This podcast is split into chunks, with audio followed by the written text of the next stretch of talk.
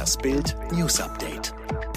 Biden offenbar kurz vor dem Wahlsieg. Der demokratische Präsidentschaftskandidat Joe Biden steht offenbar kurz vor dem Wahlsieg in den USA. Am Freitagnachmittag übernahm Biden auch im Schlüsselstaat Pennsylvania die Führung vor Amtsinhaber Donald Trump. Mit einer Mehrheit in diesem Staat würde er die benötigte Marke von 270 Wahlmännern knacken und wäre für Trump nicht mehr einzuholen. Razzien bei Islamisten. Die Spuren des Killers führen auch nach Deutschland. Sicherheitskräfte haben am Freitag Wohnungen und Geschäftsräume von vier Islamisten durchsucht, die Verbindungen zu ISIS-Terrorist Kuitim Feysulay gehabt haben sollen. Der Terrorist war am Montag mordend durch Wien gezogen, hatte vier Menschen getötet, bevor er selbst erschossen wurde. Die Durchsuchungen fanden laut BKA in Osnabrück, Kassel und im Kreis Pinneberg bei Hamburg statt. Zuvor habe die österreichische Justiz entsprechende Erkenntnisse an deutsche Behörden übermittelt, hieß es.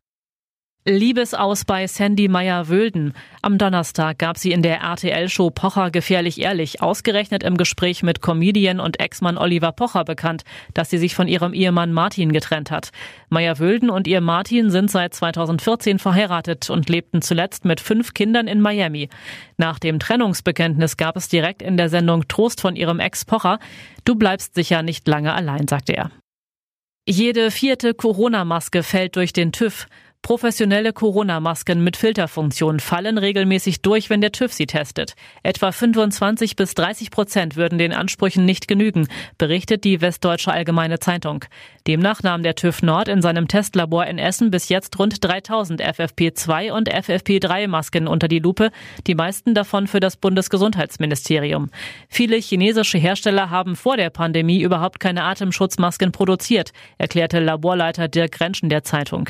Die Schutzfunktion vieler Masken sei nicht ausreichend. Promi-Pastor nach Seitensprung gefeuert. Er predigte stets, wie wichtig Ehe und Treue seien. Jetzt hat er selber gesündigt. Karl Lenz ist der Pastor, dem die Promis vertrauen. Vor allem als Priester und Wegbegleiter von Justin Bieber erlangte er weltweite Berühmtheit. Jetzt gerät er aus einem anderen Grund in die Schlagzeilen. Er hat seine Ehefrau betrogen. Darum wurde er nun von der berühmten Hillsong Church in New York gefeuert.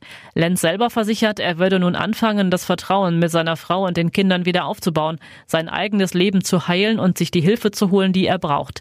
Er entschuldigte sich bei allen, die er enttäuscht habe.